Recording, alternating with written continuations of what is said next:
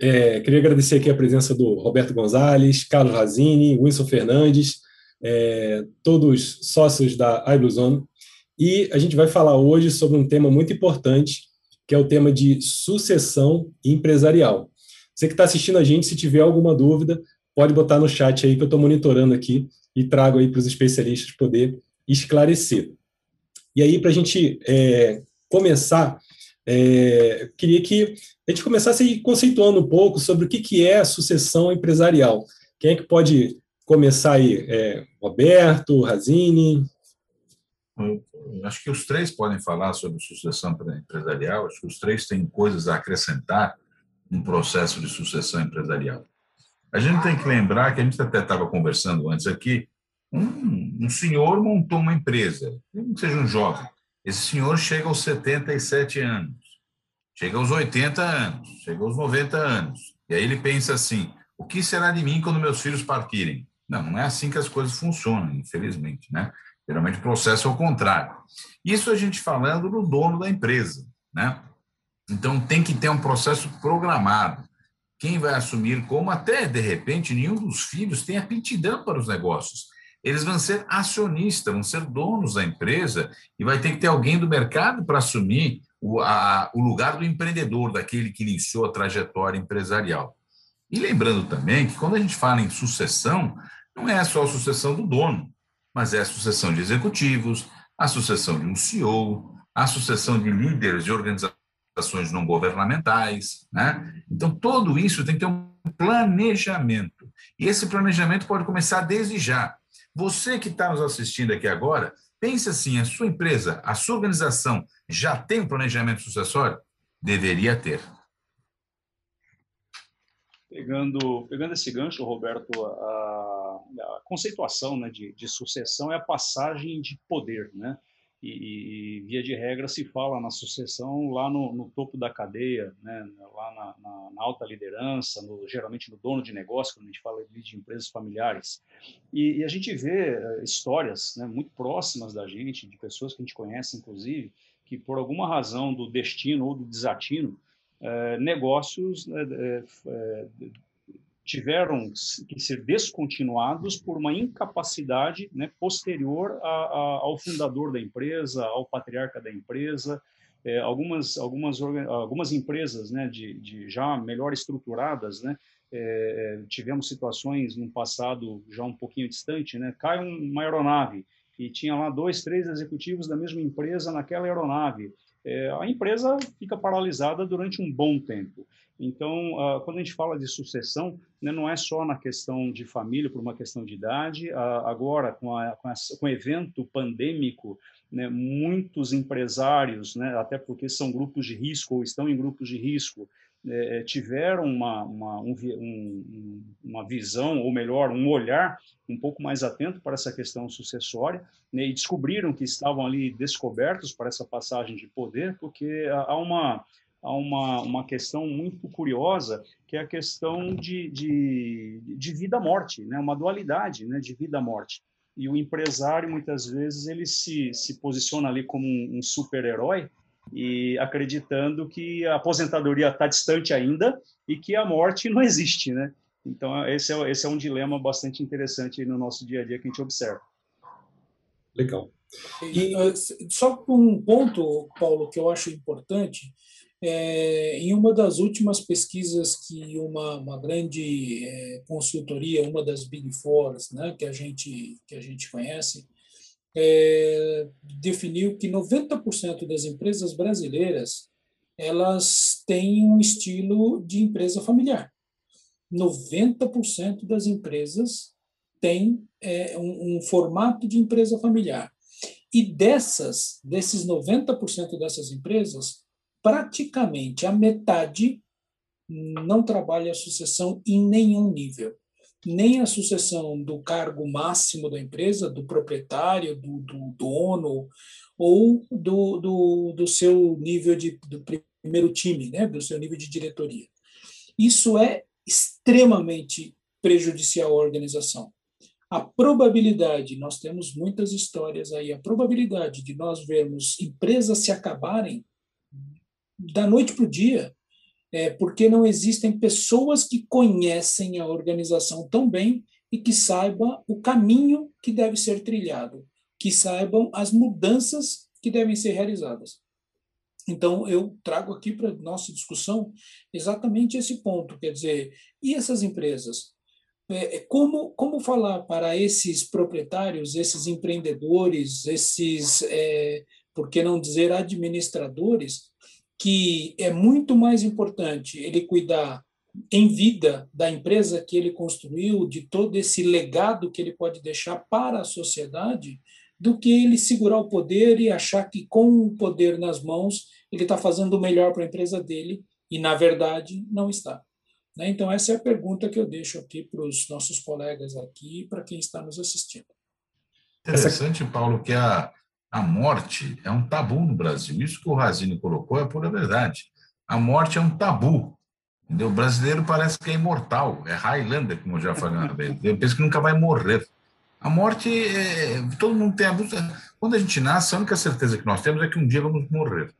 E muito melhor planejar isso numa organização empresarial ou numa organização da sociedade civil, de quem vai assumir o comando, o poder, como bem falou o Razin.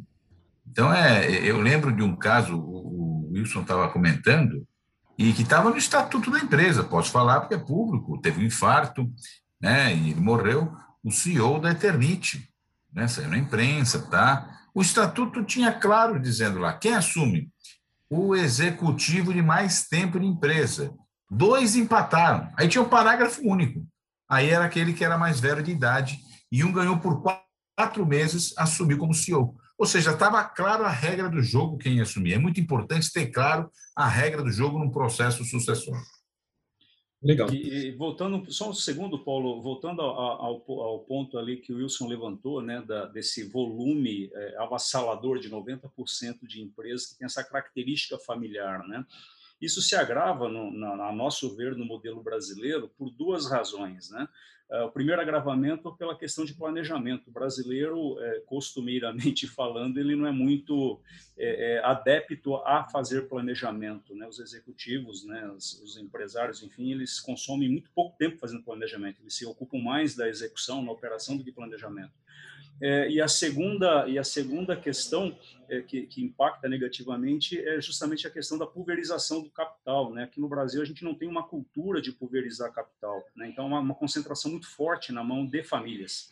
É, é, que quando a gente vê um movimento né, de, de, pulverização de capital, o processo sucessório ele começa a ser entendido né, como uma necessidade da, da estrutura né, e, e foge da, da, da, armadilha né, de ficar na mão central ou centralizada né, na mão de um, de, um, de um proprietário ou de uma família, enfim. Só não, só não querer deixar passar esse, esse gancho com o Wilson Branco. Legal. Não, o que eu queria puxar aqui é o seguinte, é a questão do legado, né?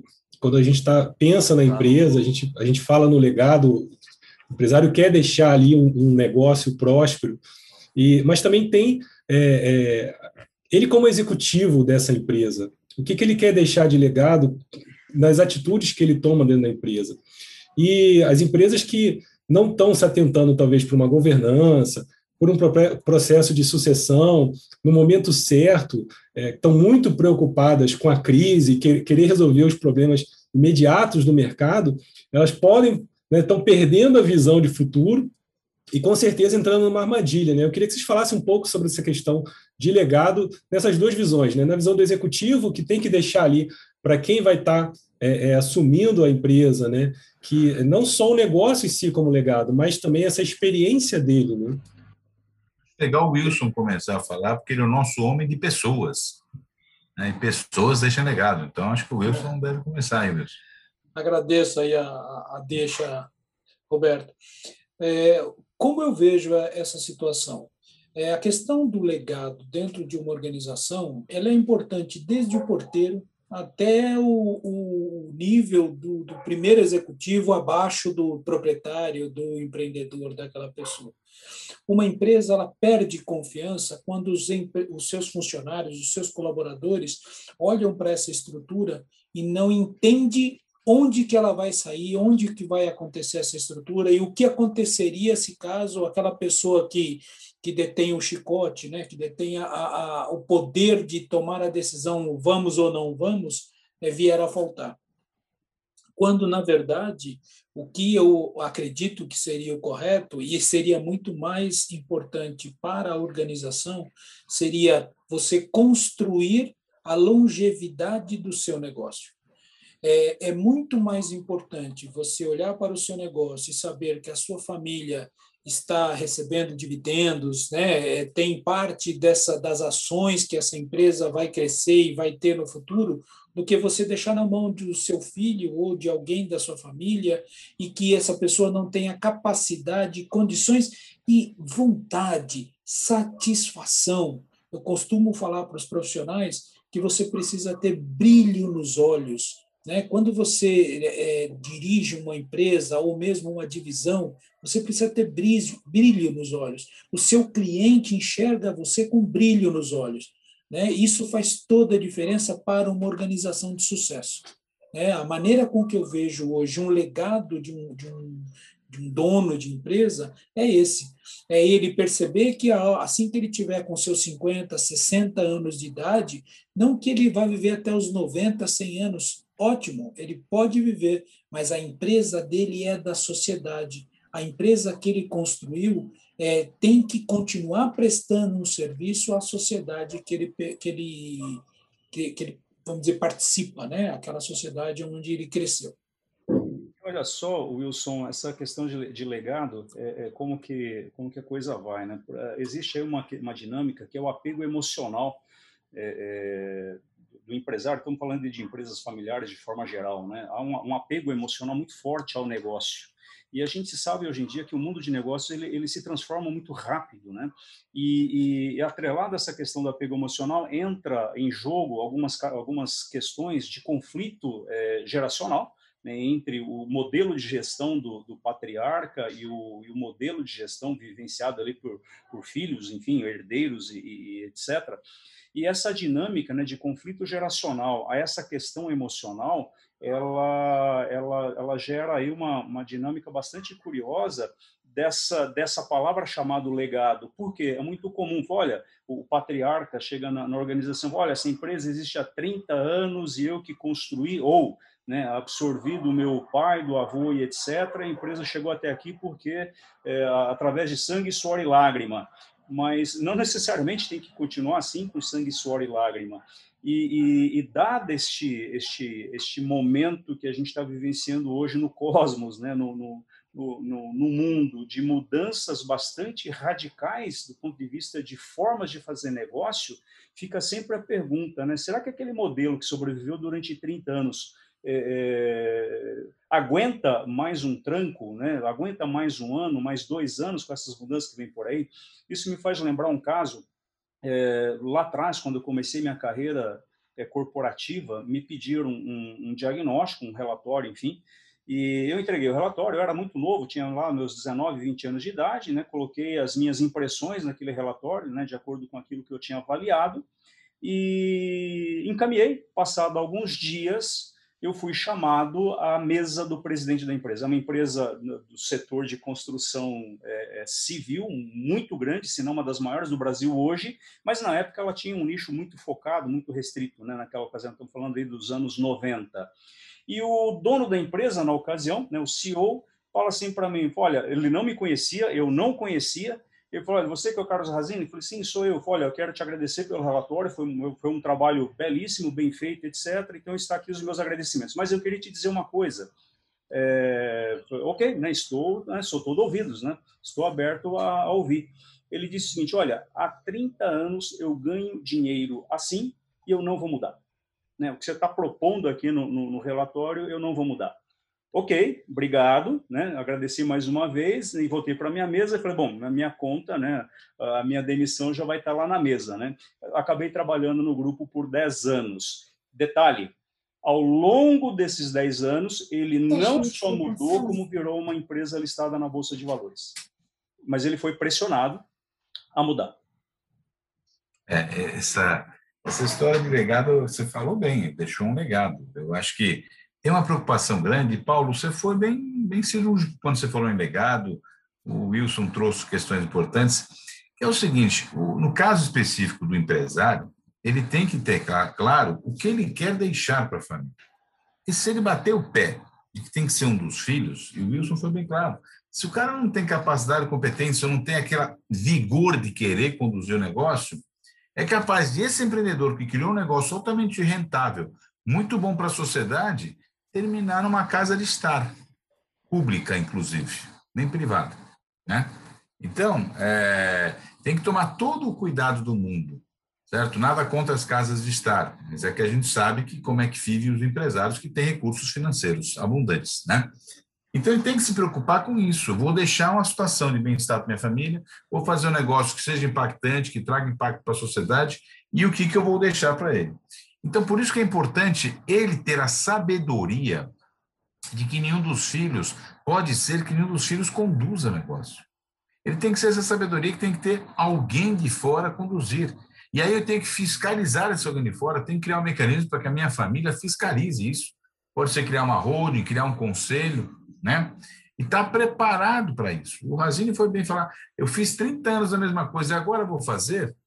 Não, com essa tecnologia, com esse advento da tecnologia agora, principalmente depois da pandemia, você está vendo jovens de menos de 30 anos entrando em conselho de administração de organizações. E lembrando, não é só legado de empresa, a gente tem legado de fundação, legado de, de instituto, legado de associação, legado de instituições religiosas é muito importante se preocupar com tudo isso que essas organizações desenvolvem para deixar o verdadeiro legado, deixar registrado. Por isso que é muito importante ter um planejamento sucessório, mesmo que não seja empresa, mesmo que seja uma organização da sociedade civil. Para que a, a, empresa, a organização, ela não, ela não fique pegando em trancos. Quando você tem, tem uma organização que em quatro anos tocou três vezes o CEO, Cada um que entrava era um tranco, né? Para tudo, reflete, pensa. Quando você é planejado, quem entra já continua da onde o cara que saiu parou. Né? E você tem que estar planejado num evento como aconteceu, que teve de estado em bolsa, como bem lembrou o Razi, né? Aconteceu uma fatalidade. Estamos sujeitos todos nós, podemos atravessar a rua. Ótimo, já está claro quem vai assumir, nem que seja provisoriamente, até fazer uma assembleia, até reunir a família, ou até reunir a, a associação, a assembleia da associação, para escolher quem vai fazer a liderança, mas tem que estar claro quem assume. Isso é importante. E o projeto sucessório, que eu falei é verdade. Você que está assistindo essa live, pense, se você não tem, comece já. Por quê? Agora, acabando a live, você pode atravessar a rua, Acho que ninguém vai sair de casa, né? Estamos dormindo em casa. Mas você pode, de repente, engasgar alguma coisa na sua garganta. E aí, como é que fica? Como é que vai ficar a empresa? Né? Então, é muito importante ter claro isso, como é que isso funciona. E outra coisa importante, quando você tem, o Razini me lembrou, uma estrutura de governo, você falou da governança, facilita esse processo, mesmo que ela não seja de estar em bolsa. Mesmo que ela não seja de estar em bolsa, ela tem uma estrutura de governança, né? Facilita, porque se ela for estar em bolsa e tiver só o cumprimento da lei, ela vai ter dificuldade no processo sucessório se tiver uma fatalidade. E ela não é uma empresa de bolsa, é uma instituição, mas tem uma governança, ela vai ter facilitado o processo é, de sucessão. Razini bem lembrou, é importantíssimo ter uma estrutura de governança bem estruturada. Legal. Importante, importante também comentar, é, pegando o gancho do Roberto, que em um processo atual, em 2021, ele, ele se diferencia muito daquilo que aconteceu nos anos 90, nos anos 80. Naquela época não se tinha a estrutura tecnológica que você tem hoje. Né? Então, hoje, um, um, uma mudança de mãos dentro de uma organização, os filhos têm uma capacidade muito maior de absorver tecnologia, ver coisas de fora, saber o que querem fazer. Antigamente, nem tanto, os pais já deixavam os filhos seguirem os passos deles, então, alguns davam muito certo, outros nem tanto. Né? Sabemos de muitos negócios que não perduraram no tempo, né? indústrias reunidas Francisco Matarazzo e tudo mais. Mas isso é importante ter a, a, o ambiente que nós temos hoje facilita, promove que essa mudança de mãos, esse trabalho ao qual a iBluezone apoia esses empresários, essas, esses donos de empresa, é, façam de uma maneira muito tranquila, sem esquecer que a mudança de bastão ela deve ocorrer. Não adianta eu tentar pegar o bastão ou tentar passar o bastão sem largar esse bastão. Né? Vai ser um atropelo, vai ser um, um, uma pior coisa que pode acontecer dentro de uma organização. Tem que haver papéis muito bem definidos. Né? Então, se eu hoje sou proprietário de uma empresa e eu vou passar ao conselho com um, um papel definido em conselho, tá? Então, eu vou avaliar os relatórios gerenciais, eu vou definir as metas que o CEO e toda a organização tem que atingir, mas o meu papel a partir do dia X, ele é outro. Ele não é aquele papel que eu tinha ontem, quando eu estava dirigindo, eh, eu era o principal executivo dessa empresa. Então, isso é muito importante deixar claro. Agora, Razini, é, me diz uma coisa. É, o Roberto levantou é, a importância de se começar um processo é, o quanto antes, né, nesse exato momento.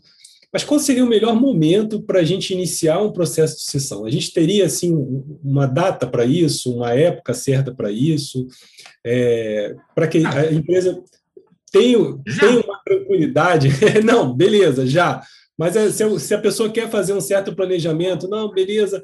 Ou todo o processo de sucessão já começa atrasado. Ah, ah, acho que é, é, bem por aí, né? É, é, já e o processo já começa atrasado, porque nós não somos eternos, né? E, e tanto do ponto de vista de trágico, né? Ou, ou não trágico, enfim, de você é, deixar de existir nesse, nesse universo, né, físico, é, quanto do ponto de vista de, de ter um afastamento por algum, alguma situação qualquer. Né? E, e a gente sempre tem a, uma, aquela presunção de que nós somos insubstituíveis até que você descobre que você morreu e no dia seguinte tem alguém ocupando seu lugar como se nada tivesse acontecido. Né? Uh, agora, claro, né, é, é, faz essa substituição, mas como o Roberto disse, tem um tranco aí, né, é, é esse tranco que a gente procura evitar. Então, vou dar algumas situações de modo exemplificativo. Né? Então, uh, primeiro ponto, né, a gente acha que o, o sucessor o, no, nunca está pronto. A gente tem alguém ali, você, olha a sua, a sua pirâmide, você olha para algumas pessoas ali embaixo, você nunca vai achar que tem gente pronta para assumir o comando. Né? É, é, é essa é a regra comum. É, dois, né, não se faz um planejamento de trazer essas pessoas, né, de, de, capacitando essas pessoas e mapeando quais são as pessoas que vão ocupar uma posição chave. Né? E, de novo, eu vou colocar um exemplo muito pessoal aqui. Né? É, é, lá, no, de novo, no início de carreira corporativa, a gente erra muito, né? a gente aprende com os erros. É, por duas vezes eu estava ali na boca do funil, era o melhor técnico da, do meu departamento e tinha ali uma oportunidade, uma cadeira vaga, e, e, eu me achava no direito de assumir aquela vaga, porque eu era o melhor técnico. E, no entanto, eu fui preterido, né? não fui eu escolhido para aquela vaga, foram outras pessoas. E, e, aí fica a pergunta, né? por que ele e não eu? Né? É, com o tempo a gente descobre um pouco das respostas, né, que, que são os perfis. Né, aquela, aquela posição exigia um perfil que naquele momento eu não tinha. Então não basta ser apenas técnico. E aí é, outras situações exemplificativas, né, é, algumas corporações, né, de vamos chamar assim de, de porte, elas fazem um job rotation, ou seja, você é obrigado a andar por departamentos dentro da organização. Ah, eu entrei na tesouraria. Cara, você não vai morrer na tesouraria. Daqui a seis meses, daqui a um ano, você vai passar pela contabilidade e, e assim por diante. Né? Em, em, cargos executivos, tem empresa que o cara tem mandato, um ano, dois anos, três anos, depois ele vai, ou muda de país, ou muda de seção, ou muda de fábrica, de instalação, coisas do gênero. Né? Então, existem é, é, diversas, diversas formas aí de se trabalhar esse modelo sucessório, né? claro, né, atendendo cada, é, cada necessidade, como o Roberto colocou, que existem uma série de outras, outros organismos humanos que não necessariamente uma empresa, né, como a igreja, uma, uma ONG, uma associação, essa coisa toda.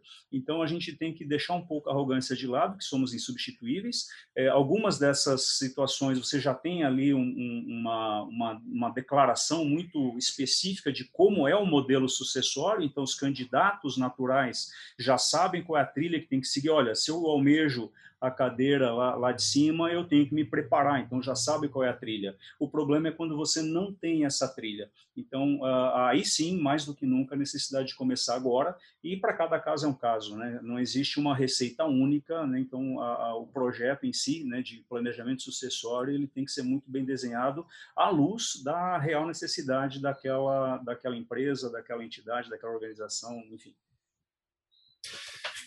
Ok, agora me diz uma coisa, é, a minha empresa, ela fatura aí na faixa de 300 milhões. E a sucessão eu posso simplesmente contratar ali quando achar que é o melhor momento para isso. Sucessão empresarial é uma coisa que eu posso ali simplesmente contratar em, em, um período curto, eu tenho isso implementado, ou é um processo um pouco mais complexo que eu vou ter que entrar por todas as áreas da corporação? Não, não é, é assim, não. Você quer instalar os dedos, eu não conheço nenhum processo sucessório que deu certo de mágica assim, né? Quando, quando acontece, por exemplo, é, tem um outro caso também, eu falei deterente, mas tem um outro caso, esse aí eu não sei se é público, então não vou falar o nome da empresa, mas houve um, um descompasso tá, entre o conselho de administração e o CEO. Eu não sei se foi para a mídia, mas é, eu, eu, tenho a informação de que houve um descompasso, uma visão diferente. E aí o, o conselho falou: vamos preparar a sucessão, né? É, tinha já um processo pronto. O cara não quis saber, tá? Em descompasso, ele pum, renunciou. A sorte é que a empresa tinha já um programa de sucessão e sabia quem que ia ser o cara que ia colocar no lugar lá, porque talvez não dá certo ele teria que ser preparado ainda para assumir. Ele queria, apesar de ter um descompasso com o senhor, queria que ele ficasse alguns meses. Mas não foi isso que ocorreu. Saiu e colocaram o cara. Agora, se não tivesse um planejamento, o cara renunciou, ia ter um nos acuda, porque você tem que apresentar o um nome rápido, ainda mais uma empresa de estado em bolsa, não pode demorar para apresentar nome. Na verdade, qualquer organização tem que apresentar o um nome rápido, porque todo mundo fica, e agora? A gente faz o quê? E agora? Quem está mandando na bagaça aqui? Quem, quem, quem, dá, quem, quem, quem, que é o CEO desse negócio? Quem que é o general? Quem que é o general? Eu sou o coronel aqui, que eu sou vice-presidente. Quem, cadê o general? Estamos sem general. O que a gente faz? Né? Já que as estruturas empresariais, bem lembrado pelo irmão Wilson uma outra vez, né, seguiram as estruturas do comando militar, então existe também a deficiência do comando. Né?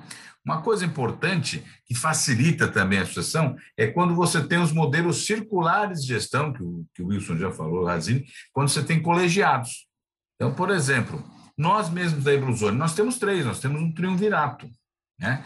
Então, se faltar o nosso CEO, nós temos dois já prontos para assumir, vai ser um dos dois. O comitê executivo tem três, então o comitê CEO já tem os dois lá. Então, continua, o processo continua, o processo não para. Né? Isso é muito importante ter um mecanismo para que não pare o processo. Né? Ele dê continuidade, ter claramente quem vai assumir, quem, em que lugar. E o que o Wilson falou, o Razini falou, também é importante eu tenho lá um gerente. Como eu já falei que conheço casos de que subiu, a empresa optou por fazer promoção interna, né? Subiu uma linha inteira.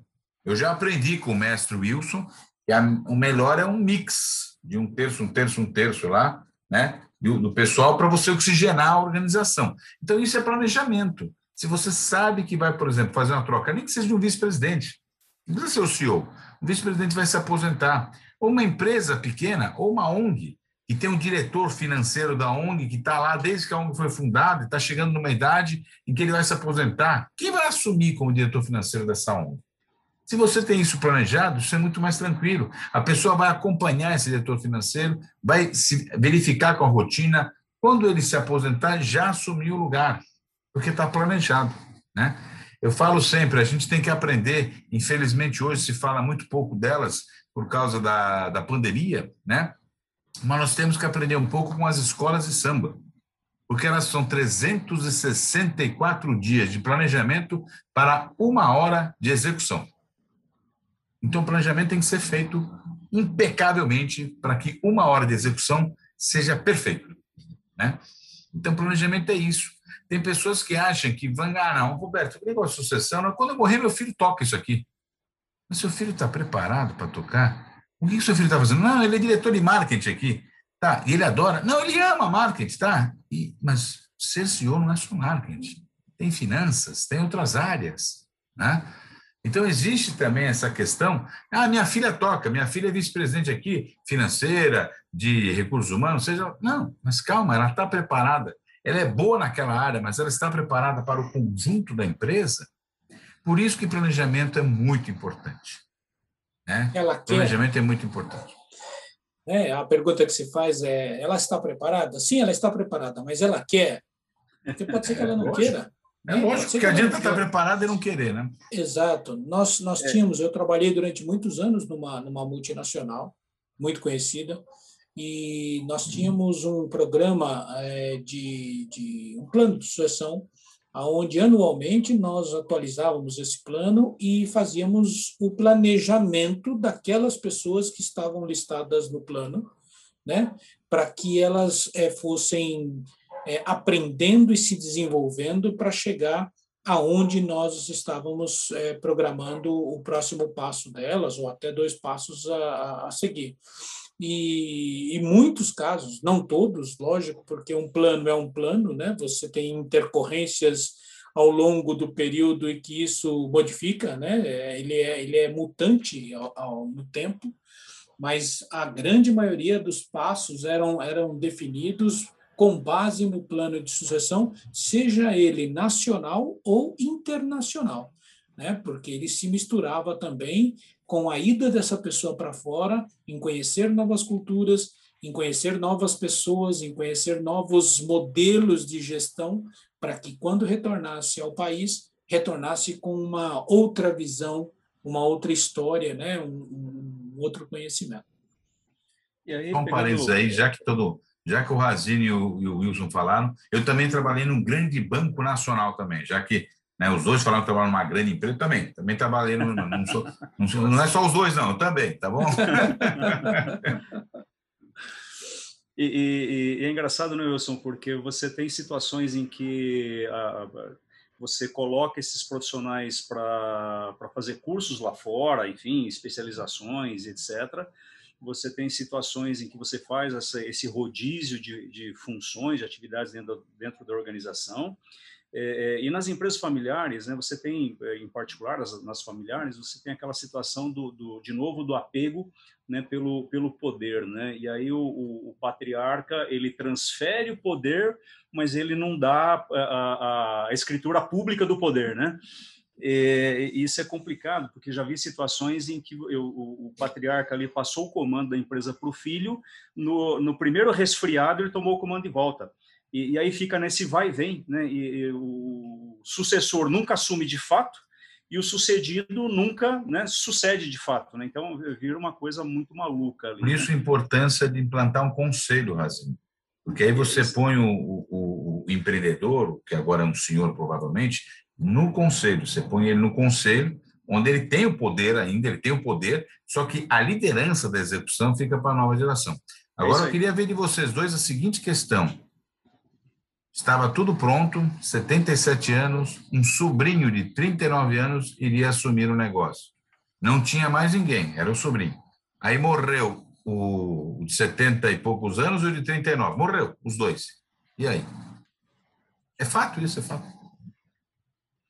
E aí passa você, de aranha, né? É, você aranha. tem que ter outros, você tem que ter sempre dois outros sucessores, né? É exato. Sim. Você não pode é, é ter. É, é famoso, é, é, assim, você tem o plano A, o plano B, o C e, assim por diante, né? Como, Isso como... é ter planejamento, não é ter nomes. Tem uma coisa importante, Paulo, uhum. que tem empresas que falam que tem planejamento sucessório, ela não tem planejamento sucessório. Ela tem nome para assumir a função. Isso não é planejamento. Planejamento é isso que agora o Wilson e o Carlos falou aqui. Planejamento é ter o plano B, C, entendeu? É saber quem assume quem, é tomar todos os cuidados. Se, por exemplo, o sobrinho vai assumir, então ele já não viaja junto com o tio, já viaja separado, não vai no mesmo avião. Tomar todos os cuidados que antes não se tomava, porque ele é o sucessor. Né? E se não, já tem claro, planejamento é pensar em todas as possibilidades que podem ocorrer. E algumas empresas falam que tem planejamento, mas ela, na verdade, só tem o nome do cara que vai assumir o lugar dele. Ponto. Isso não é planejamento.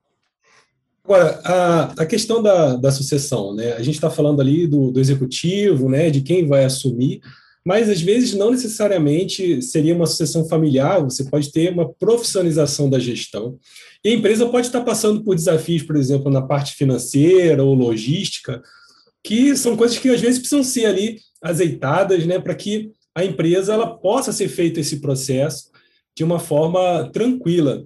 Então, eu acredito que é, achar que, como o Roberto falou agora, né, não é simplesmente, ah, vamos fazer uma reunião de meia hora, definir aí quem vai assumir, caso aconteça alguma coisa, está tudo certo. Acho que tem muito mais que tem que ser analisado, tem que ser avaliado para ser implementado um processo de sucessão. Né? E aí eu queria que vocês falassem um pouco sobre isso, sobre a profissionalização da gestão, né? não só da sucessão familiar em si. Você falou de meia hora, Paulo. Eu não vou contar o nome da empresa, é uma grande empresa nacional. E sucessão não era o CEO, mas era um cargo-chave na organização. Foi decidida, não foi meia hora, porque o almoço geralmente é duas horas, né? Foi decidido no almoço. Acredite se quiser, um grande, um grande conglomerado nacional. É não poderíamos chamar isso de sucessão, mas tudo bem, né? Pelo que ele sabe, não seria. Eram as cartas que, tinham na mesa.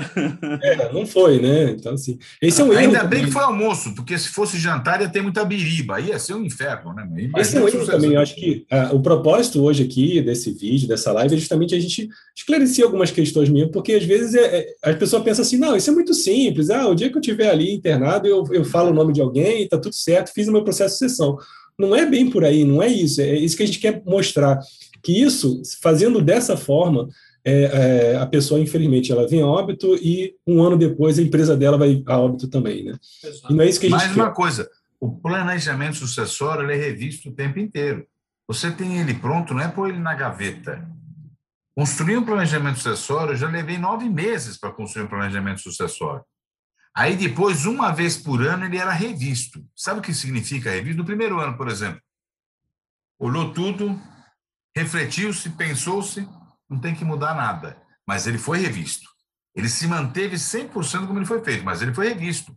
E ser revisto não significa que tem que alterar alguma coisa. Ser revisto é você ver se as condições que foram colocadas no planejamento sucessório há um ano atrás continuam vigentes. E aí, uma vez por ano, você faz esse processo né, para ver se ele está atual. Por exemplo, no planejamento sucessório está colocado lá que vai ser o Paulo Matos. Aí o Paulo Matos ganhou na Mega Sena e foi para Paris, não quer saber de mais ninguém. Não pode ser mais o Paulo Matos. Eu não vou esperar chegar no processo de revisão do planejamento sucessório, eu já vou iniciar ele, porque a condição primordial do planejamento foi afetada. Entendeu? É assim que funciona. Alguém sempre tem que estar olhando essa questão. E geralmente em empresas que têm estruturado uma governança, isso fica a cargo de quem está responsável pela governança na organização. É, dentro do que você está falando, Roberto, só, só se tinha só para puxar aqui um gancho rápido. Dentro do que você está falando, Roberto, é, com a pandemia aí, todas as empresas praticamente têm que fazer a sua revisão no, no seu processo acessório, né? A, a, maioria das empresas aí, porque foi uma mudança muito grande. Hoje até se fala muito de transformação digital devido a essa necessidade de mudança, adequação a, a essa nova realidade. Mas desculpa, Radinho, pode, pode continuar. É, não, eu, eu ia dizer o seguinte, né, que uh, quando a gente fala de planejamento sucessório, a gente está falando de duas coisas, né? A, a, primeira, a primeira, e o Roberto bate muito bem na, nessa tecla, é a questão da, da, trilha, né? Qual que é o plano, né? Quais são as, as variáveis, né? Quais são as, a, a, a sequência para se escolher um sucessor? E, e atrelado a isso vem a questão do job description, que é para cada caixinha dentro do, do organograma, né, para cada, cada função ali dentro, você tem um, um, um conjunto de, de, habilidades, né, de, de skills, né, pegando aqui o, a palavra do, do, do, do nosso amigo Wilson, que, que compõe lá o job description, é, description né, que é a descrição da, do cargo, da atividade.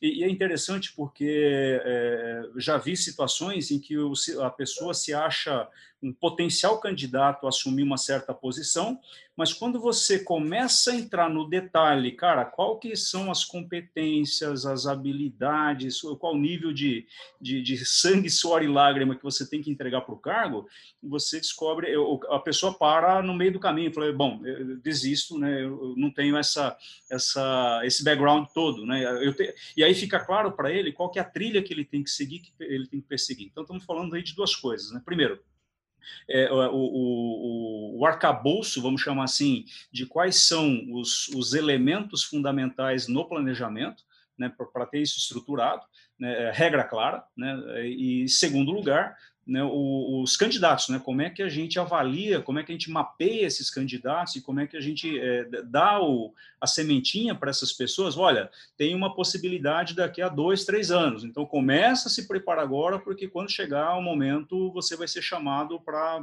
né, uma posição, para uma situação, para uma avaliação. Né, acho que uh, você, eu, eu, tive um chefe que ele dizia assim, cara, ninguém é promovido antes do tempo, né, você só é promovido quando você já está pronto. E, e, você fazer uma promessa muito antecipada de que, olha, daqui a um ano o cargo vai ser seu, é, é, algo que a gente evita a todo custo, né? Porque essa promessa pode não se concretizar e aí os efeitos são extremamente trágicos, né, para todos os lados. Deixa eu pegar um, um gancho aqui do Razini que eu acredito que seja importante comentar. É, dentro de uma organização, você tem projetos, você tem processos, você tem políticas, você tem normas, né? Isso tudo faz parte de uma grande colmeia que elas se juntam e se interligam durante todo o tempo. Nós estamos comentando hoje sobre eh, sucessão, sucessão familiar, sucessão empresarial. Ela não começa em si só. Uma sucessão começa lá na avaliação, lá no, no job description da posição, aonde você tem que ter a pessoa certa, no local certo, com as responsabilidades definidas, né, para que você possa avaliar no período de um ano ou no tempo que for, aonde você tem essa avaliação muito clara, muito transparente para todos, seja para o avaliado ou para os avaliadores. Né? Eu nunca não acredito que apenas um avaliador possa é, definir a vida de um avaliado. Você deveria ter, no mínimo, um conjunto de dois ou três avaliadores para você fazer uma avaliação, ter um resultado focado nos nine blocks, né, como a gente conhece de mercado, aonde deste resultado com é, objetivos e metas muito claras em todas as áreas, vai surgir o seu plano de high potential. Quem são os seus principais é, potenciais, colaboradores potenciais com alto potencial que você tem que desenvolver? Senão você vai perder ele para o mercado. Quem são aquelas pessoas que hoje fazem mal à sua organização, que por mais que saibam, elas precisam deixar a sua organização para que você possa né, respirar dentro dessa, desse processo. E deste processo você vai tirar o seu planejamento da sucessão. Por isso ele deve ser revisto anualmente ou periodicamente. Né? Então, a, a, ele por si só, ah, não, eu vou fazer um planejamento sucessório. Você não faz um planejamento sucessório por um planejamento sucessório. Você começa lá atrás com ferramentas, com estudos, com perfis, com job description, né, com avaliações de desempenho.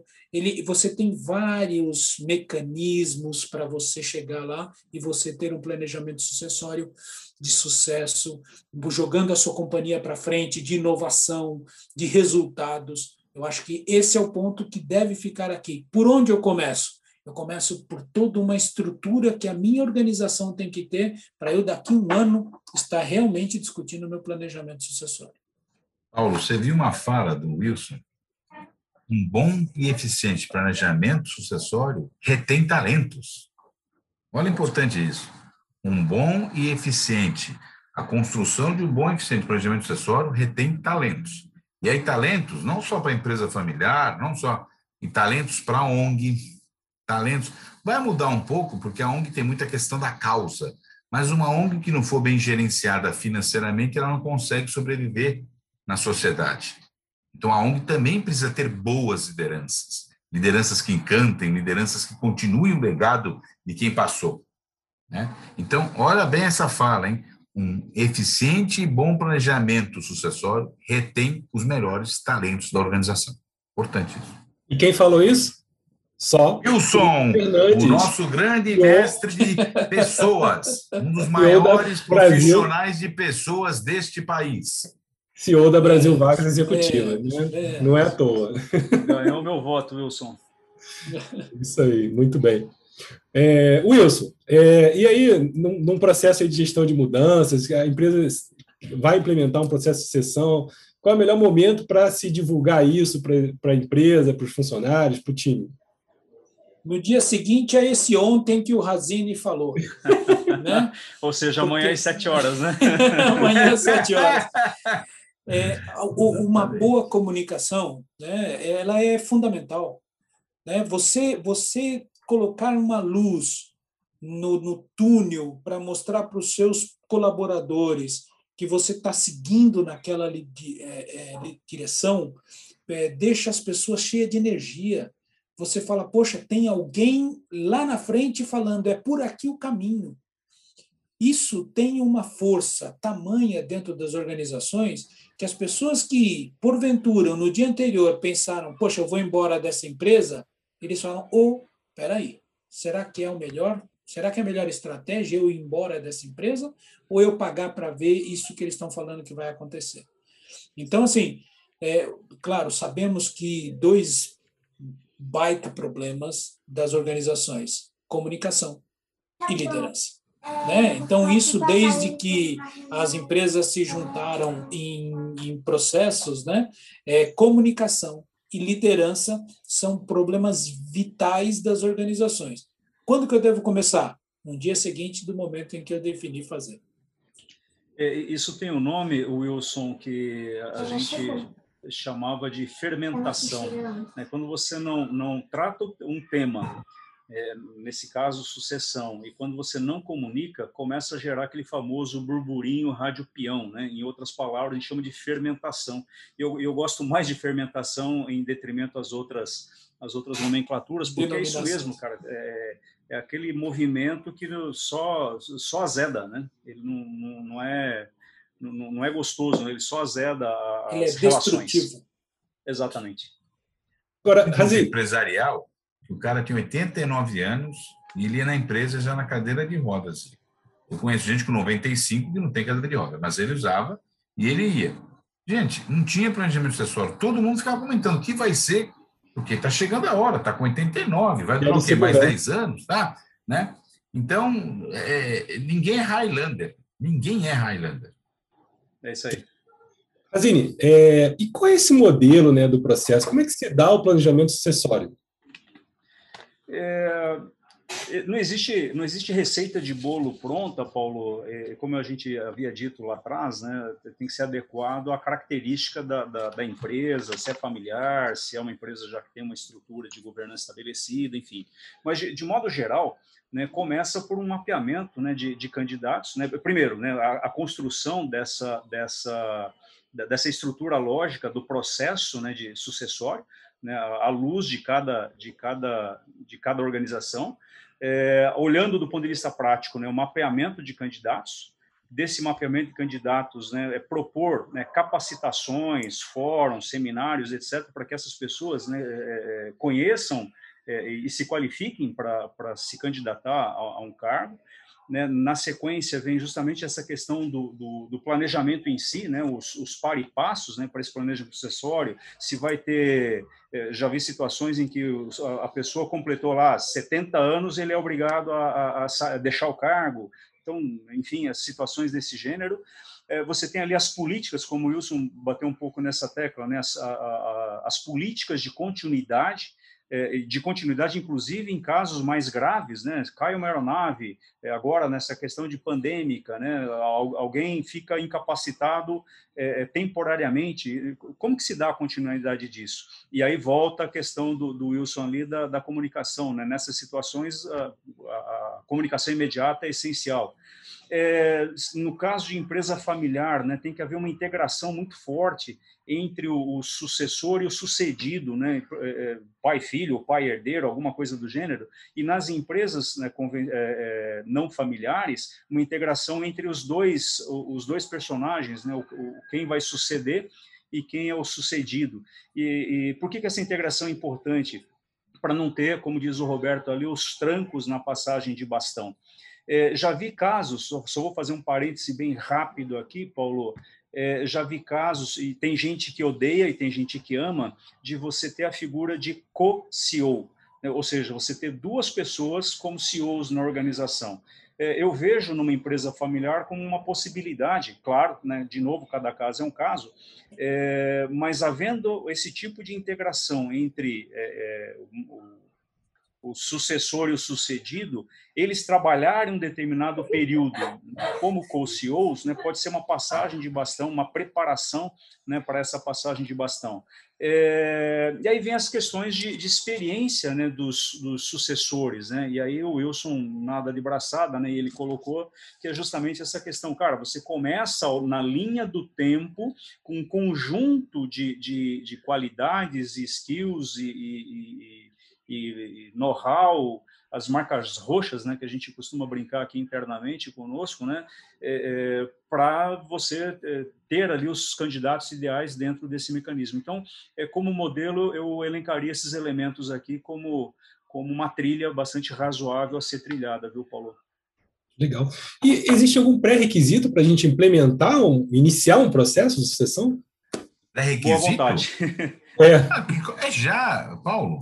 É querer fazer, né? É querer fazer. É o seguinte, é chegar é desprendimento, aqui, assistir né? live. Amanhã, vamos analisar. Vamos analisar cada cargo-chave, o risco que existe nas pessoas de carga a cargo-chave, entendeu? Vai ser um processo interno ou externo, é muito importante definir isso, né? Por exemplo, CEO é comum a empresa tomar uma decisão se vai ser externo ou interno. Vou trazer alguém de fora, porque a empresa está passando por um momento que ela precisa de uma oxigenação, né? De uma visão de fora. Então, é um processo diferente. Ela vai selecionar do mercado para dentro da organização. Né? Mas ela tem que ter isso claro. Por isso que o planejamento acessório tem que ser revisto, porque o momento de vida da empresa vai mudando. Agora, quando você começa, já não tem, não tem nada que vai fazer você dar o primeiro passo. Já tem que dar o primeiro passo. Planejamento sucessório pode começar quando a empresa nasce. O cara que montou o negócio, pegou 20 mil do Fusca e montou a empresa de software, no caso real.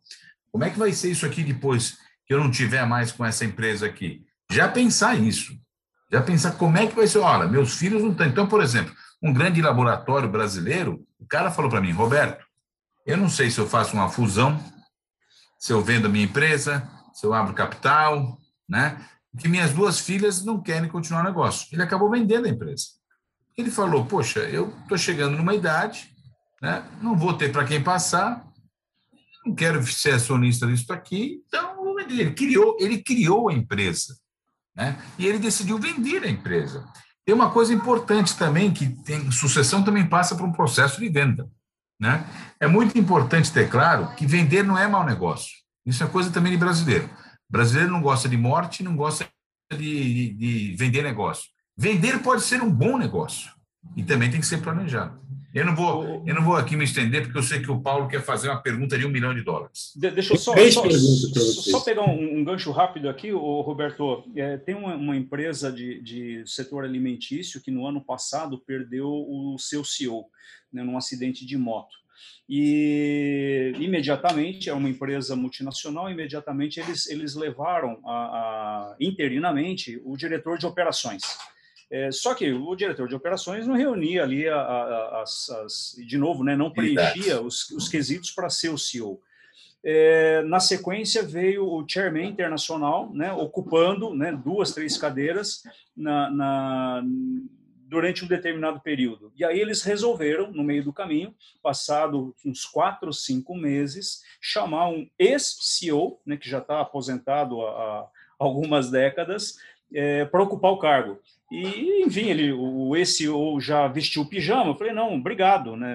Eu não, eu não, eu não, é, eu passo essa oportunidade. Resumindo a história, foram mais de oito meses né, entre a, o acidente e a reposição de um CEO que ainda não sei se é definitivo. Não ter planejamento é isso, Paulo. Não, é, é isso. isso que dá não ter planejamento. Multinacional, hein? Para ver como é importante toda e qualquer organização, seja sem fins lucrativos, lucrativo, ter um planejamento sucessório. E nós estamos comentando aqui também que tudo isso é, é baseado em pessoas, ok? Então, nós não podemos nos esquecer que a pessoa, ou qualquer pessoa, é o centro de tudo isso. E uma pessoa, ela é completa quando ela tem os cinco sentidos da vida. não sei se vocês já conhecem isso, né? que é o trabalho, a saúde, a família, a, o espírito e o por último, só um instante que eu não, não me recordo agora qual é o último, é, os amigos. Então, um profissional que, que hoje está à frente de uma organização, ele precisa entender que ao longo da vida ele tem esses cinco sentidos para ele trabalhar, não é só o trabalho. Esse caso, Roberto, que você falou, que as duas filhas não queriam seguir na empresa do pai, pode ser que o pai provocou isso não participando do crescimento das filhas. E elas não, não viram valor naquilo que o pai estava fazendo, porque quando elas estavam crescendo, ele não participava da maneira como elas gostariam que o pai estivesse presente. Então é sempre importante nós lançarmos aqui o foco é nas pessoas e essa pessoa, esse dono de empresa, ele está focado nos cinco sentidos da vida? É, pode ser, mas também pode não ser. É, eu costumo dizer que herdeiro não é, não tem a obrigação de seguir o negócio do pai. Não existe essa obrigação em nenhum lugar do mundo, né? Nem acionista.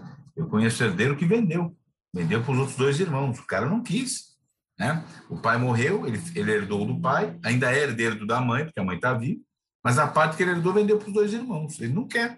Ele tem um negócio dele que está prosperando, está bem, ele não quer se envolver no negócio da empresa da família, na indústria. É, cada caso um caso. Exatamente, é isso aí. Tem uma pergunta aqui no chat que é o seguinte, do Fábio.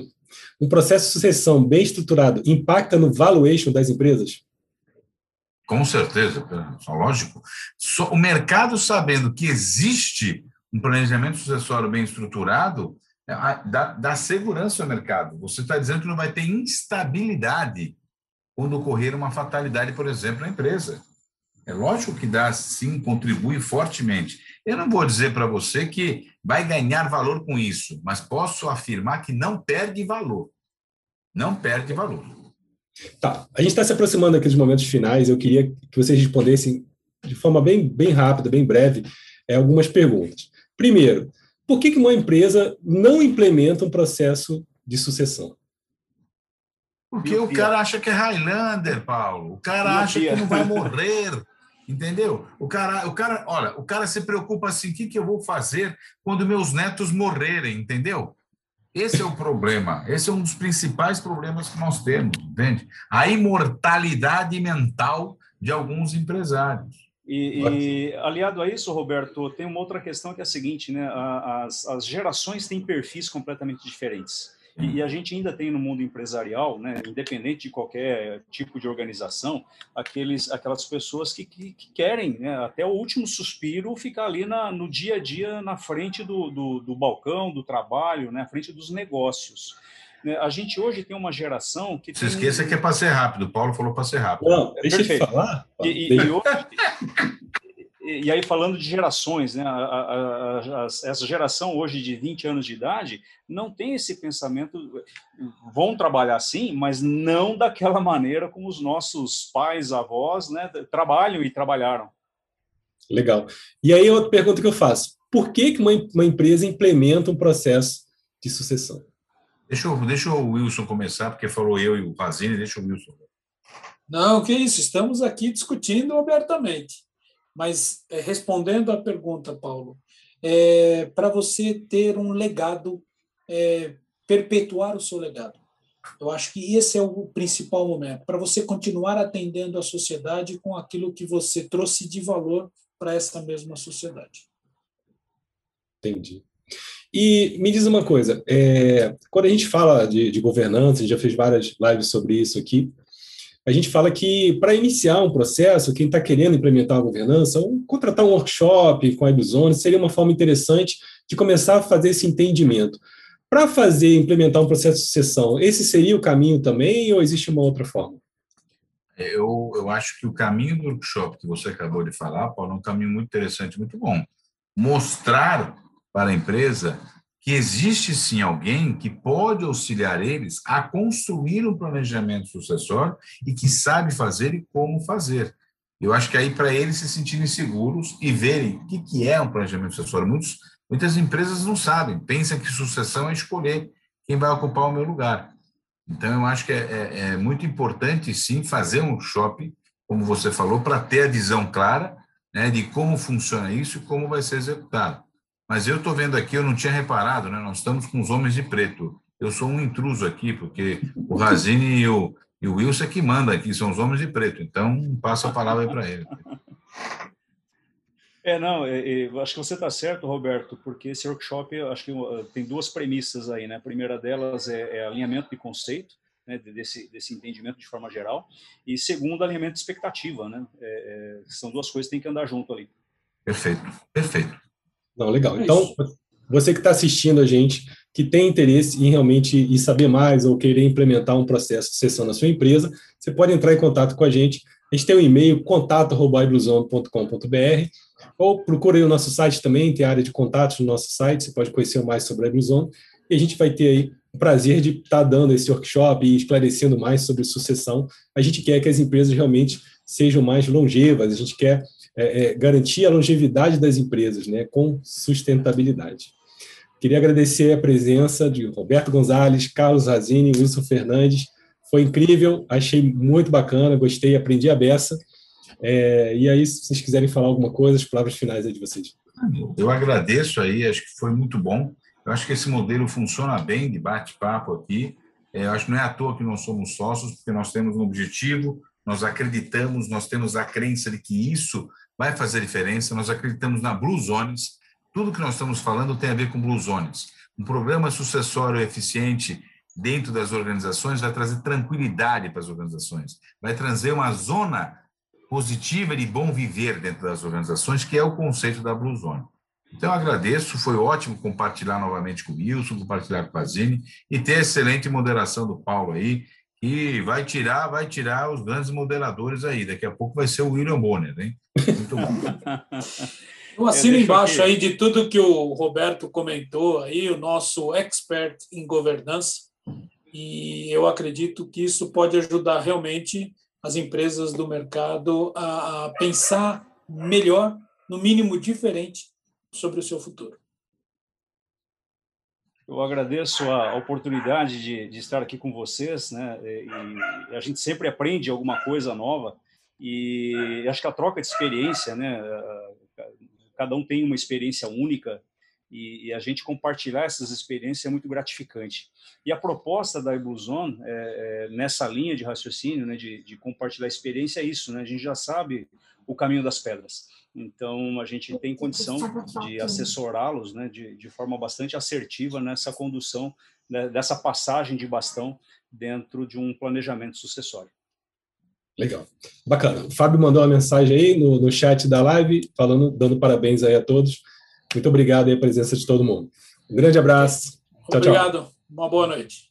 Boa noite a todos.